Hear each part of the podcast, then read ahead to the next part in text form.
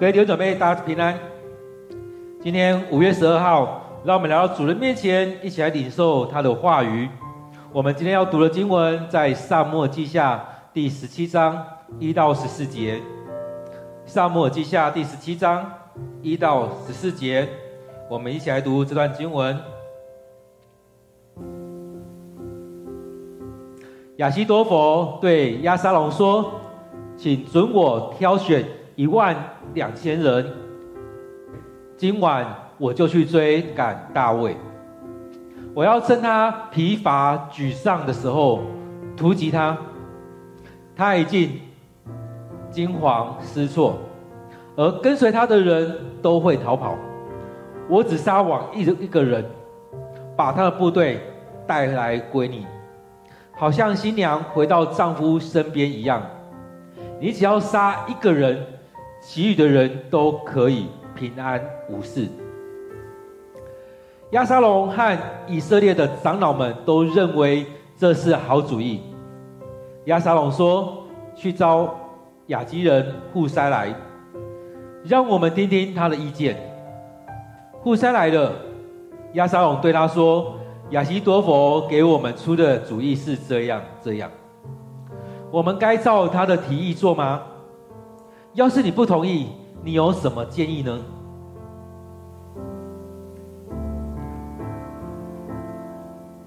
户筛说：“亚西多佛这次的主意不好。你知道，你父亲大卫和他的部属都是能征善战的人，他们凶猛，有如被抢走了小熊的母熊。你父亲是一个丰经验丰富的战士。”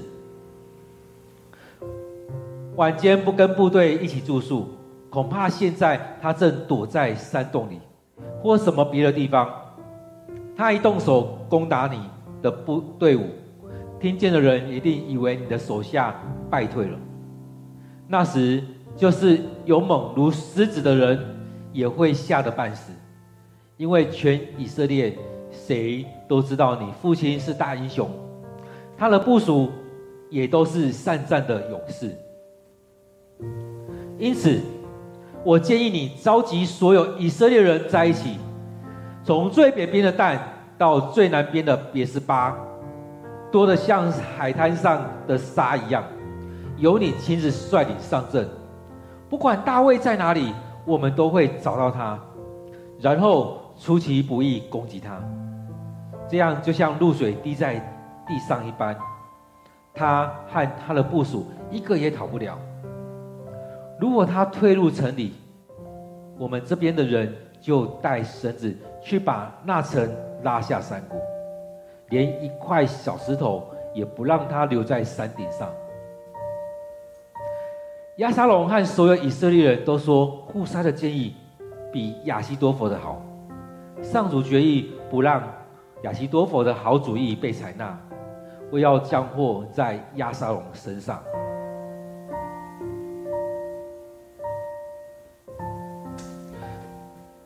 各位弟兄姐妹，我们今天读的经文在撒母耳记下第十七章一到十四节。让我们再用一些时间来读这段经文，来领受这段经文。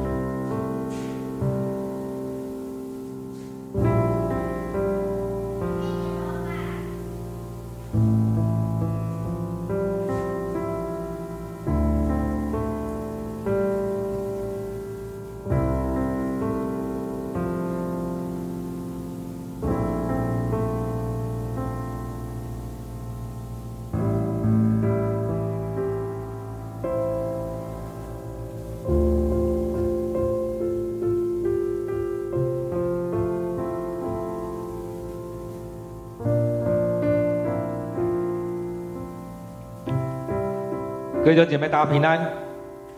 在今天经文当中，不知道大家有什么样的领受？在今天经文当中，其实我们也可以看到很多东西。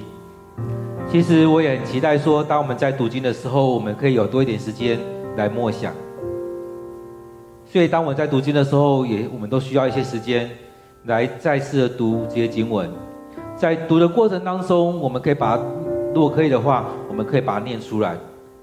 当我们这样念一次、念两次。或许有哪一段经文特别感动你，你可以在它当中多一点停留，再多念几次，上面多默想几次。当我们这样一步一步在读的时候，我相信上帝也都这样一次一次的在带领我们，让我们在当中去经历他的话语，让我们进到这个情境里面去看上帝怎么样来带领我们。让我们在当中真的可以去经历到上帝的恩典、上帝的带领。我们今天读的经文在《撒母耳记下》第十七章第一节到第十四节。这经文也是接续在前面，前面看到亚沙龙进到耶路撒冷，在当中他或许对户筛有一点。有一点想法，觉得他是不是是以站在大卫那一边的？他或许在当中也比较依赖的是另外一个人亚西多弗。然后在当中，我们看到在这样献策的时候，其实许多时候上帝的恩典在当中与大卫同在，上帝带领着大卫。虽然在这样有许多事情在发生，呃，在这里面我们也看到上帝。一步一步的要让大卫回来，好好的带领这个国家。在当中，我们看到亚西多弗所做的这个这个建议，其实非常的好。当上帝透过了户筛把这件事情挡下来了，有提了另外一个建议。其实当中，我们看到这建议里面是另外一个走向了。如果亚沙龙直接采纳了亚西多弗的建议，我相信我们看到是另外一个记载，然后那记载当中也可以看到上帝在当中在带领，那状况就会有点像扫罗的情况了。所以在当中我们看到是这样的一个脉络下来，在这样一个脉络当中，我们也逐节的来看，看看我们有什么样的领受，看看我们看到了什么样的东西。其实，在今天在预备这段经文的时候，也在想，其实当我们在读经的时候，有点像在考古一样。当我们把每块骨头这样慢慢的、慢慢的，或每一个瓦片这样慢慢的把它清干净的时候，当我们在清的过程当中，每个人看的面相不一样。但是在这过程当中，或许我们也可以看到，哎，某一个景象出现了。所以，当我们在在逐节这样看的时候，或许你会发现，哎，牧师好像有不同的领受。我们今天读的时候，我们也有不同的领受。然而，我们一起在看这些的时候，我们没有走偏的话，其当中我们可以有很多领受在当中。而在这里面，上帝也在带领我们，在这当中去领受新的恩高进到进到我们当中。所以，当我们每次在读经的时候，就是要让我们有新的眼光、新的领受在这里面。透过这样每一次读经里面，也可以有新的看见。我们一起来看今天的经文。在这经文当中提到，亚西多佛对亚沙龙说：“请准我挑选一万两千人，今晚我就去追赶大卫。”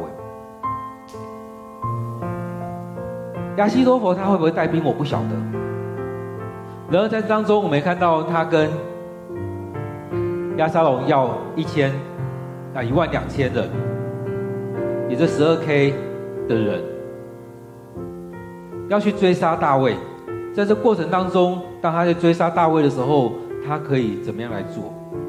其实带这是一万两千人，其实是蛮多的人。一万两千人要去跟大卫对对战，其实不容易的。虽然是精兵，但是也是蛮声势浩大的。其实对他来讲，他也。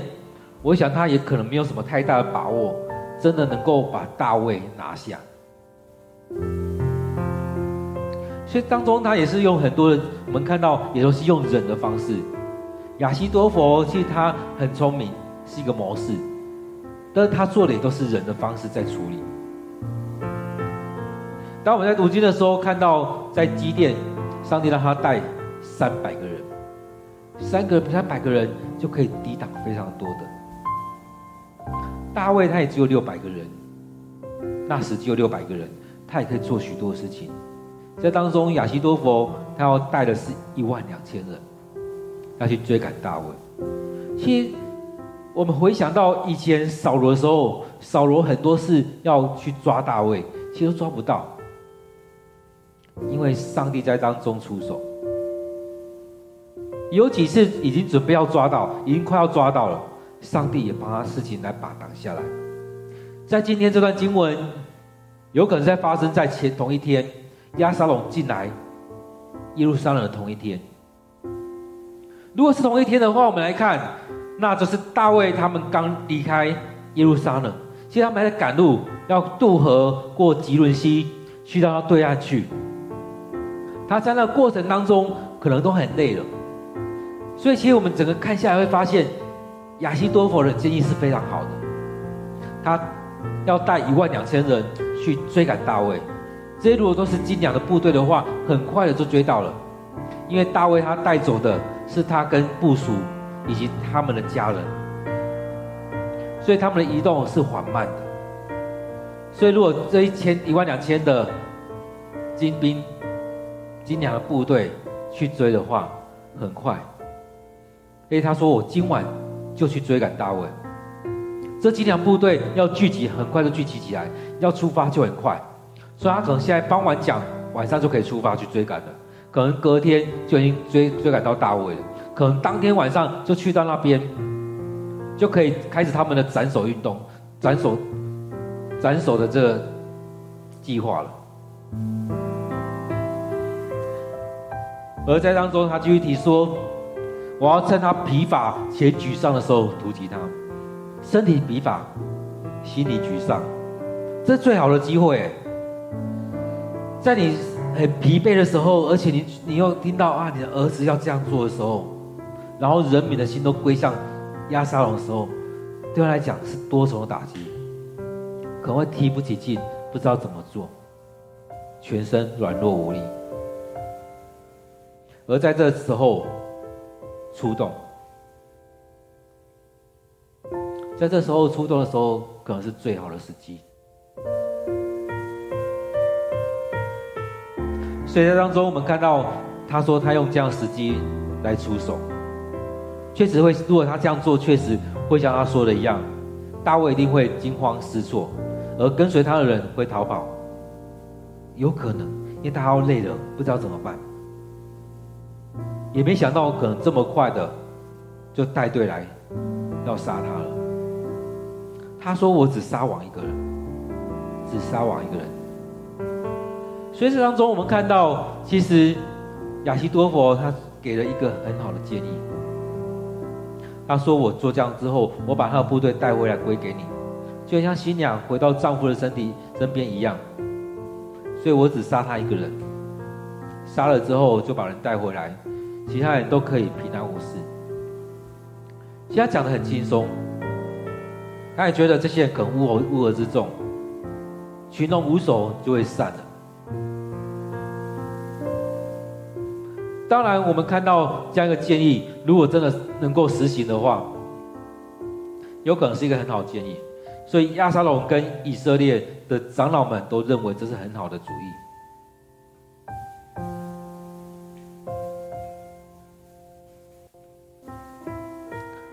但是亚西多佛其实他没有想到亚沙龙的个性。虽然这是一个很好的主意，但是这当中出头的是谁？是亚西多佛。这当中如果打下来之后，这攻击是算谁的？可是由亚西多佛，而不是亚沙龙。亚沙龙这时候位置还没坐稳，他可能会担心很多。他可能会担心，当我给你这样的一万两千人的时候，你会怎么做？你会不会拿下大卫之后自立为王？也是有可能啊。所以他有很多的担心在当中，所以他听完虽然是神长建议，他还是觉得要去找户筛来，然后说去招亚基人户筛来，让我们听听他的意见。所以如果从这整个来看的话，亚沙龙如果真的很信任亚西多弗的话，他直接这样做，因为可能这一次就成功了，可能整个历史就改写了。当然，我们不知道这当中上帝怎么看，但是在这里面，上帝出手，在当中，上帝也是将来布局，就像大卫让大卫这样布局，让户筛回去那里面，所以在当中让亚沙龙心有一点顾忌，所以他让户塞来，他说让户塞来，我们听听他的他的意见，当。户塞来的时候，亚沙龙也跟他讲说：“亚西多佛给我们这么这样的一个意见，你觉得呢？我们要照着他意见做，还是有其他的建议？所以要照着什么样的提议呢？所以当中有时候我们会讨论的时候，两个建议都很好，到底是哪一个？其实如果这时候应该我们回来看。”是不是要寻求上帝的心意？到底是哪一个？但是我们看到，其实亚沙龙他不尽然是敬畏上帝的人。如果是的话，他应该不会做前面那些事情。而在当中也看到大卫家庭的教育可能有些问题，他没有把他的孩子们真的都带到上帝面前来。或许他的部属有跟着他一起敬拜上帝，但他孩子们呢？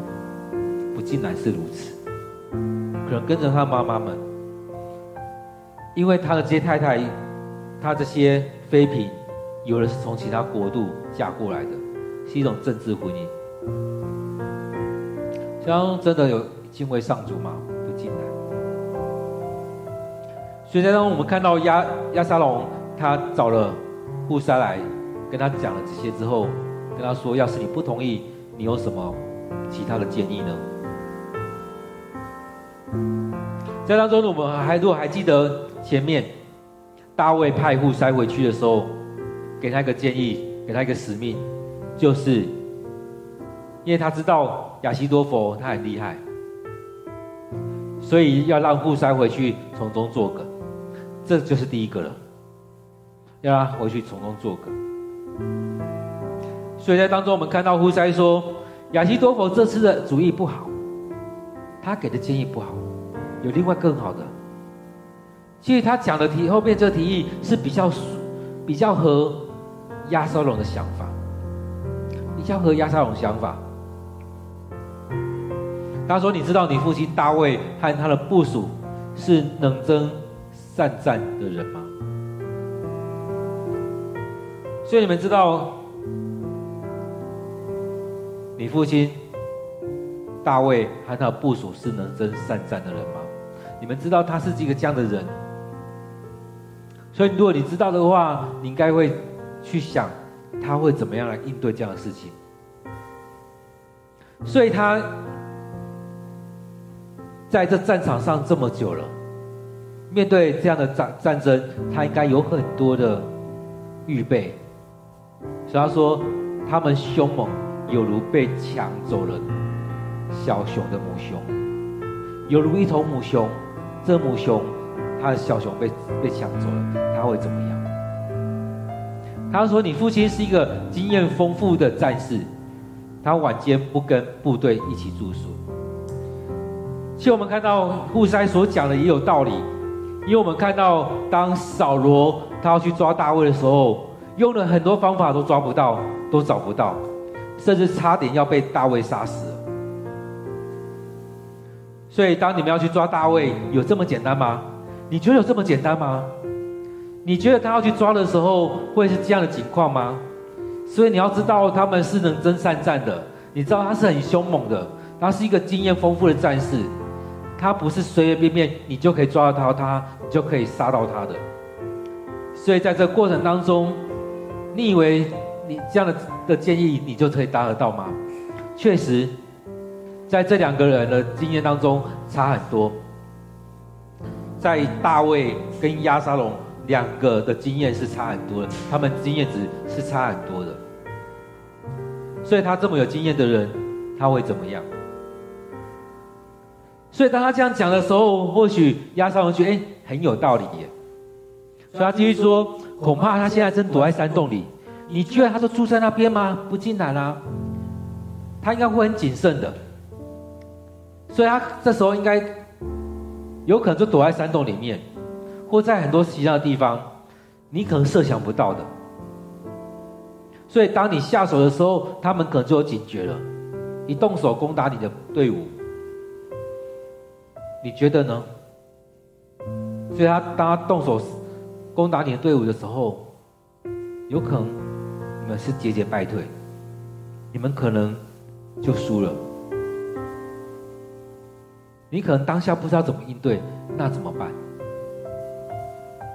有可能你一万两千人就这样没了，那你后续的你还要怎么办？其实，在当中户山讲的也很有道理，而这样很有道理当中也没有什么破绽，所以亚沙龙他也觉得哎很有道理耶，确实有可能是这样子哦。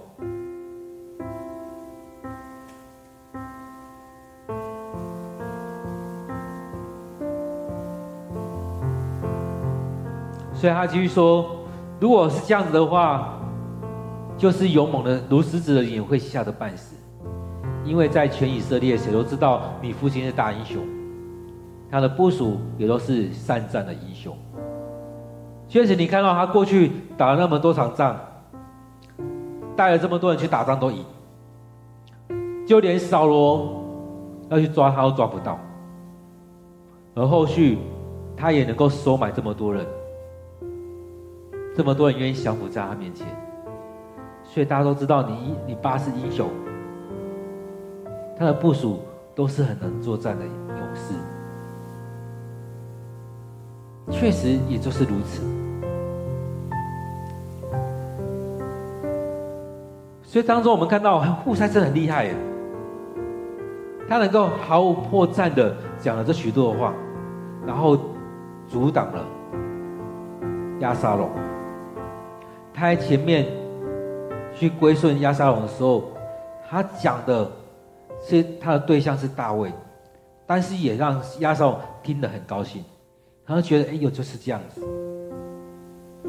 上帝给他的智慧，让他能够这样去应对，而且在当中也把那亚西多佛这很好的意见把它挡了下来。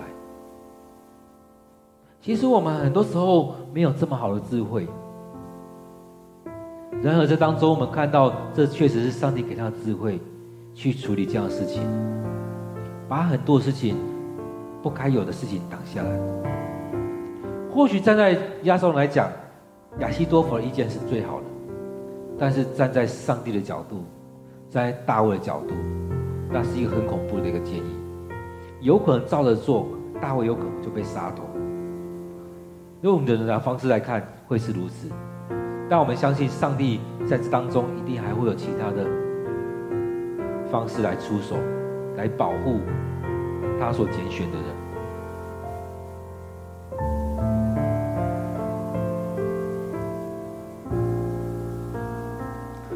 所以，当户筛这样分析完之后，他说：“你这样做，你不竟然会能够抓得到大卫，而且有这样缺点在。”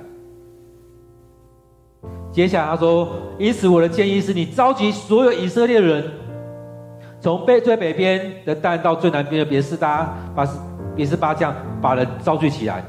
你招集的人会非常的多，不是只有一万两千人，可能你可以招集五十万、一百万人，而且你亲自率领上阵。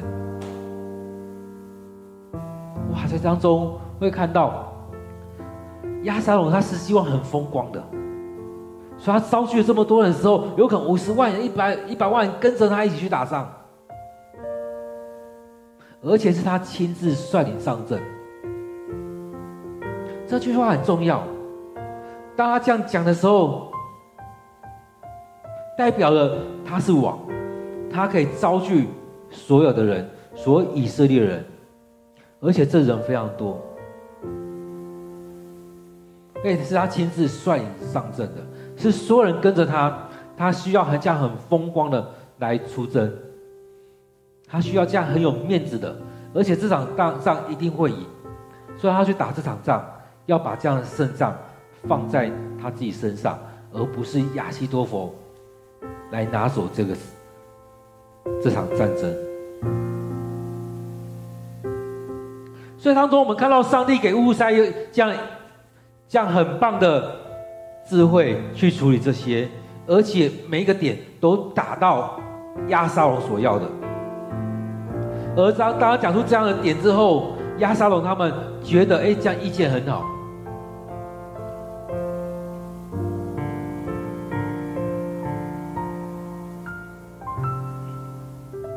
而且在这里面，他说这么多人的时候，我们就可以布下天罗地网，不管大卫到哪里，我们都可以找得到他，然后出其不意的攻击他，就像露水滴在地上一样，是逃不掉的。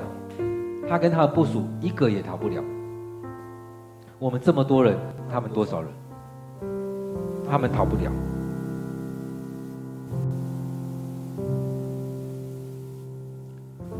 所以当他这样分析完之后，哎，你们会看，亚瑟会越来越觉得，哎，好像很有道理耶。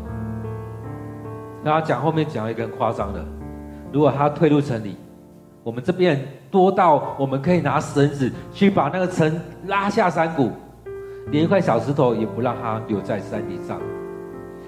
有没有觉得这这建议到后面来真的超夸张的？但是。亚沙龙竟然听进去了，这就是上帝在做工，这就是上帝在当中让户筛有这样智慧去处理这件事情。当我们回来看户塞他所献的这这建议，其实也有其他的功用在。当亚西多佛说：“我只要一万两千人跟着我去，这精良的部队跟着我去。”真的，那天晚上就可以出发了，召集这些人，不用太多时间，精良部队很快的就集结了，集结之后就可以马上出出征，马上动身去做这件事情了。然而，如果要召集全国全国人的时候，你发讯息出去，就要花许多时间。把人聚集之后，这也要花很多时间来聚集，而且你要很多粮食，你要所有东西都预备好，你才有办法出征。当你要出征，你要花多少时间？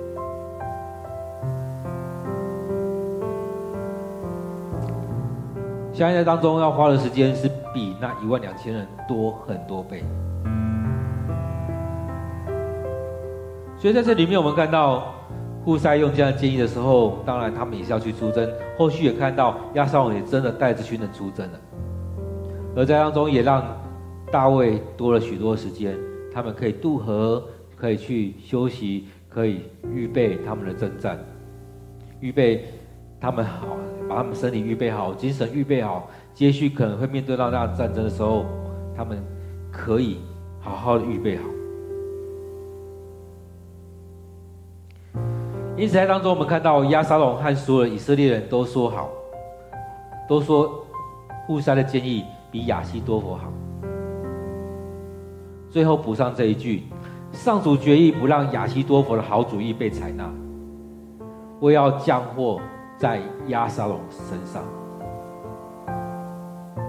所以不不要他的意见被采纳，也就是让押沙龙突然想到：哎，是不是叫户筛来？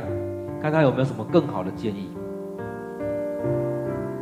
所以让户筛来到这当中去讲出这样的想法，而这也是上帝透过大卫让户筛回到耶路撒冷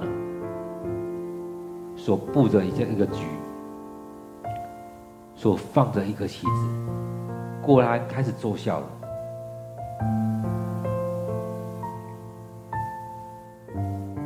所以在这整个过程当中，我们看到上帝在动工，透过很多种方式。而这样的方式里面，我们看到参与在当中的人，他们是无条件的顺服在这里面。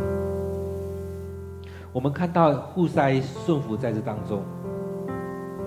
前面我们看到撒都、祭司撒都跟亚比亚他，他们也是听着大卫的命令，他们也回到耶路撒冷。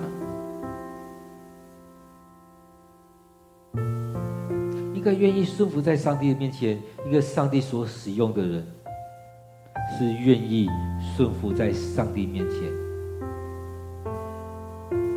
愿意降服在上帝面前的人，不是自以为我多厉害，而是愿意顺服在这当中。当户筛他听大卫说完之后，他愿意顺服在大卫的面前。他很清楚知道，大卫是上帝所拣选的，大卫是上帝所拣选的。就像前面所上一章所讲的一样，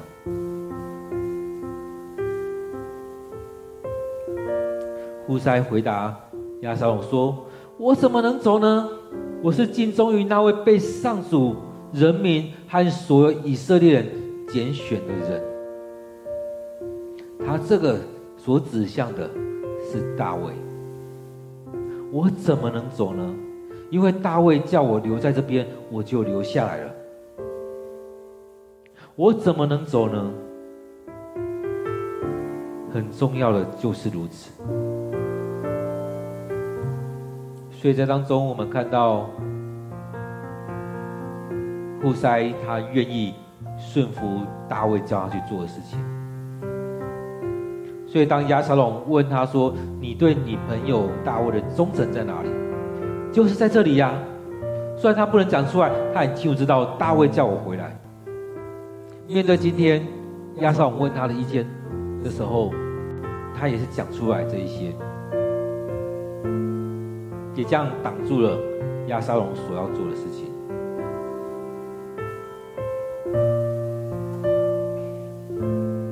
这样也是挡下亚西多佛所要做的。所以这也是第十五章那边所说的一样。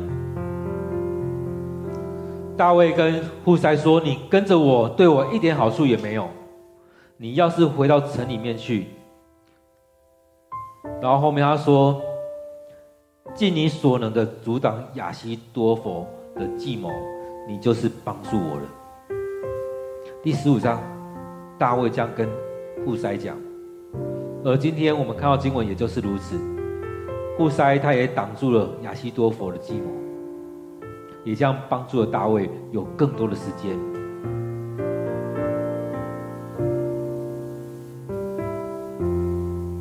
所以弟兄姐妹，当我们在看今天经文的时候，你怎么样来看待这样的经文？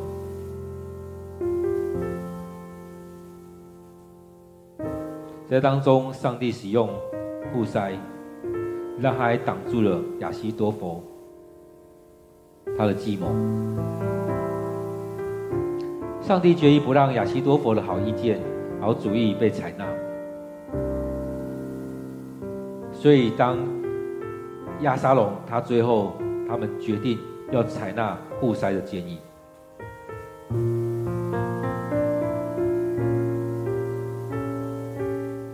在当中，我们看到上帝就在当中出手了。虽然亚西多弗的建议很好，但是上帝阻挡他，上帝阻挡他。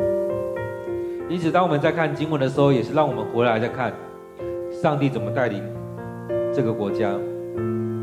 在当中，也让我们来看一个敬畏上帝的人，一个上帝所拣选的人。他的生命会是怎么样的情况？虽然可能生命里面会经历的很多的挑战，很多难以面对的这许多事情，但我们在当中也看到上帝的保守与他们同在，在每一件事情当中，上帝都为他出手。然而，那不敬畏上帝的人，倚靠自己的人，上帝也用很多方式来阻挡他。或许上帝也会使用这些人，让他们觉得好像他们事事顺利，但是在紧要关头，在涉及到上帝所拣选的人当中，这样的事情里面，上帝会亲自出手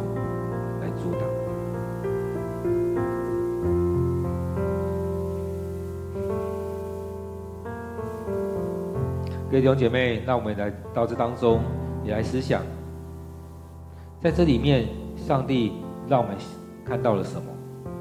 当我们来读经的时候，也让我们进到经文里面。当我们读完今天经文，也让我们来回想，今天经文里面讲了什么？今天经文当中，亚西多佛向亚沙龙献策，所提的这个很好的建议，但是没有打动亚沙龙的心，因为他没有提到亚沙龙。没有没有摸到他要的点，而户筛所提出来的建议，最主要是要阻挡他们去追杀大卫。然而他提出来的建议，有摸到亚沙龙他所想要的。如果站在亚沙龙的角度来看，他要成为这新的王，他要成为。这国家的王，其实或许他选亚西多弗的建议会更好，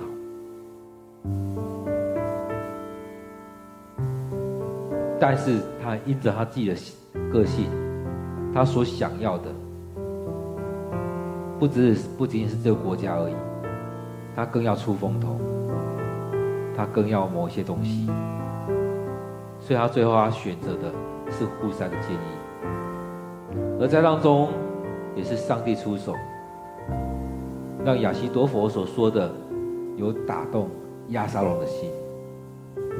但他给的建议并不是一个好的建议。在今天经文当中，如果要让你抄录一段喜爱的经文，从撒母耳记下第十七章一到十四节当中，你会选择哪一段经文呢？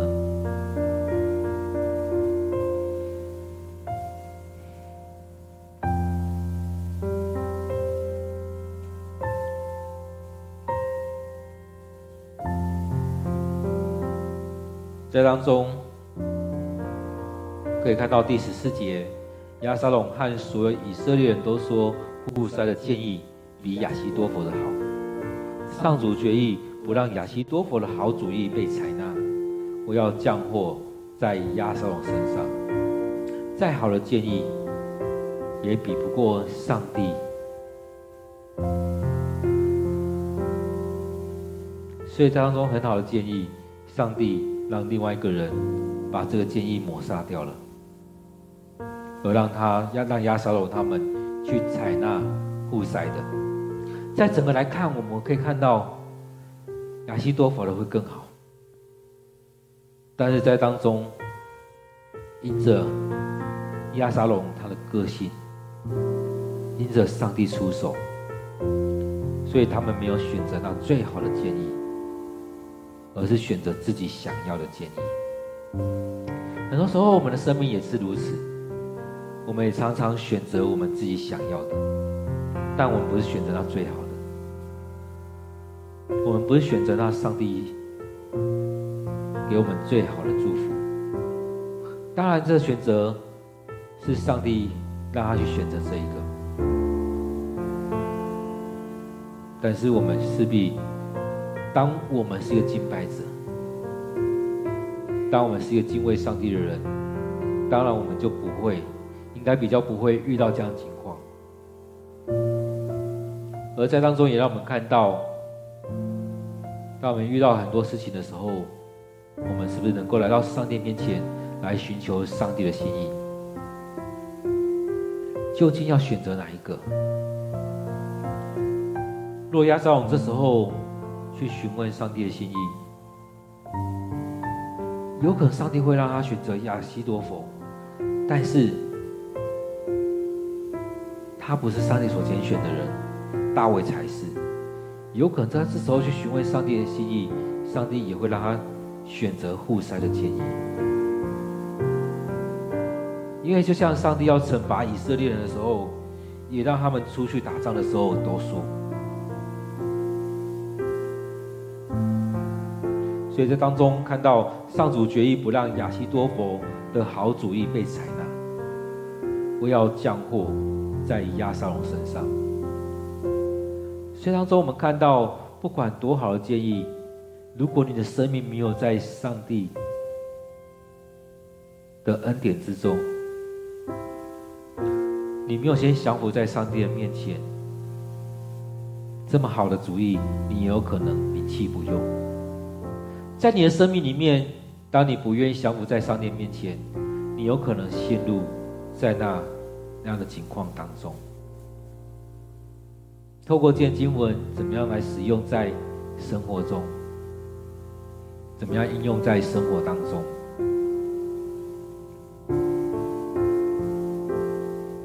很多时候，我们都说我们要多听更多的意见。但是我们有没有发现，有时候我们听了很多意见，我们却懵了，不知道我们要选择哪一个？每一个建议都很好，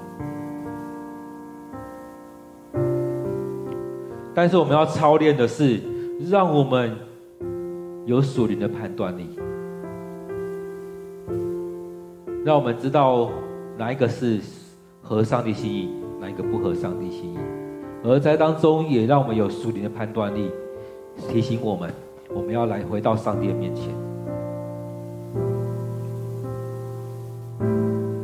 所以接着，我们也要用一段经文。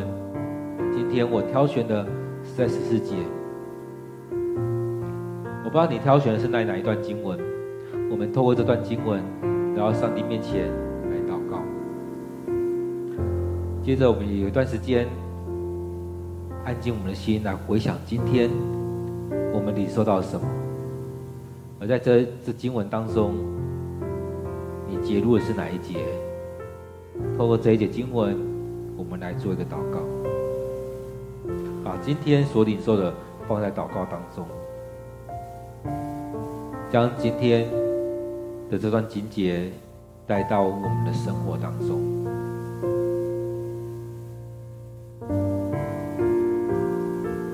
我们一起来祷告。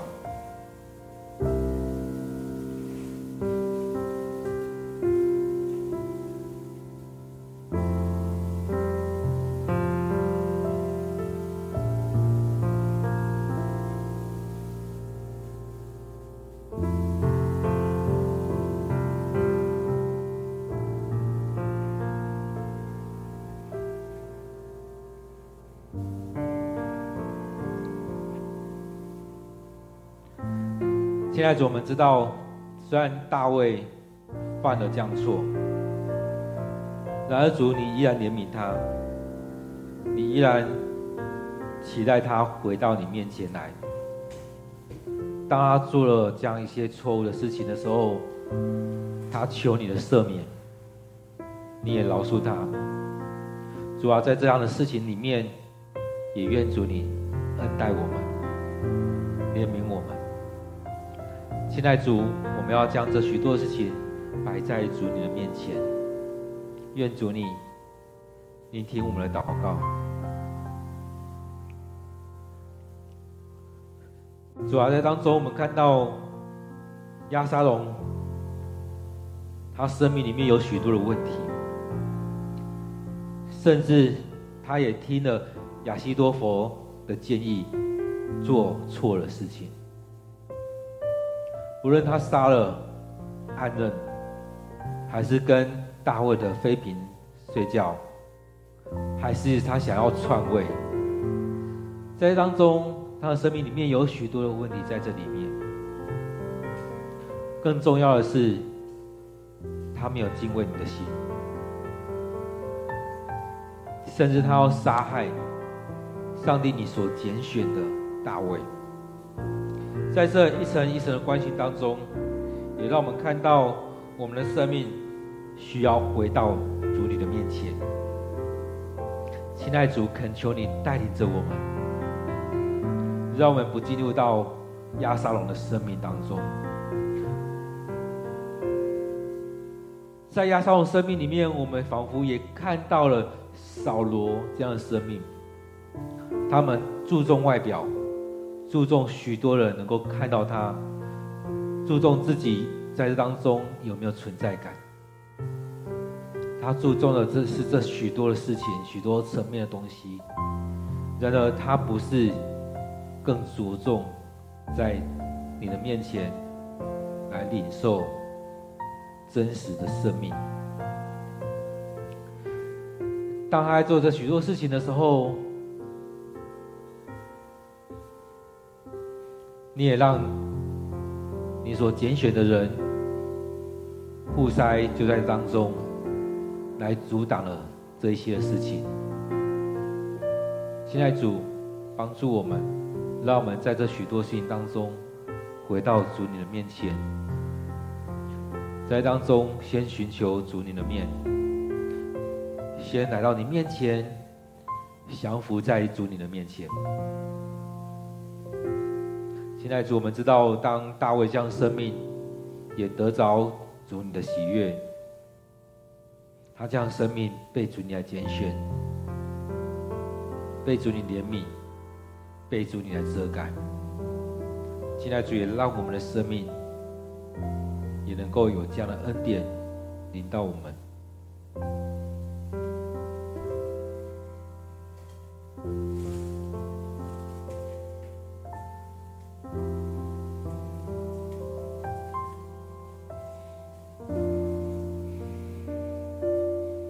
亲爱的主，我们感谢赞美你。当我们每天来到你面前敬拜，当每天来到你面前来领受你的话语，当我们一起同心合意的祷告，当我们就在当中经历你的恩典。主啊，恳求你与我们同在。主啊，我们要将今天参与在这这聚会的弟兄姐妹，不论是在实体聚会，或者是透过线上。在许多不同的地方，一起来参与这样聚会的弟兄姐妹，我们仰望在主你的手中，愿主你就帮助我们，让我们来到你面前来悔改、来认罪，回到主你的面前，将我们自己的生命来摆上。现在主在这许多事情当中，我们或许得罪了你，也愿你来祝福着我们每一个人。现在主恳求你。就在我们生命当中来掌权，让我们生命满有主你的恩典的慈爱，让我们愿意将这些生命来摆上，让我们愿意凡事来寻求主你的心意。感谢主，感谢主，再次将今天的聚集仰望交托在主你手中，愿主你持续的带领我们，愿主你就祝福在我们当中，也将你的话刻记在我们身上，也将你的话。放在我们生命当中，感谢赞美主你的恩典，我们将祷告祈求都是奉靠主耶稣的名，阿门。各位弟兄姐妹，感谢主的恩典，让我们每天都有一段时间来到上帝的面前，来领受上帝的话语。当我们来到上帝面前的时候，也让我们将自己的心门打开，领受圣灵进到我们生命里面。接下来这一段时间，也让我们安静在上帝的面前，来领受上帝对我们说话。让我们每天都有一段时间，给上帝空间，给上帝时间，领受上帝恩典。从这生许多过去的事件，从圣经的话语当中，来领受上帝的心意。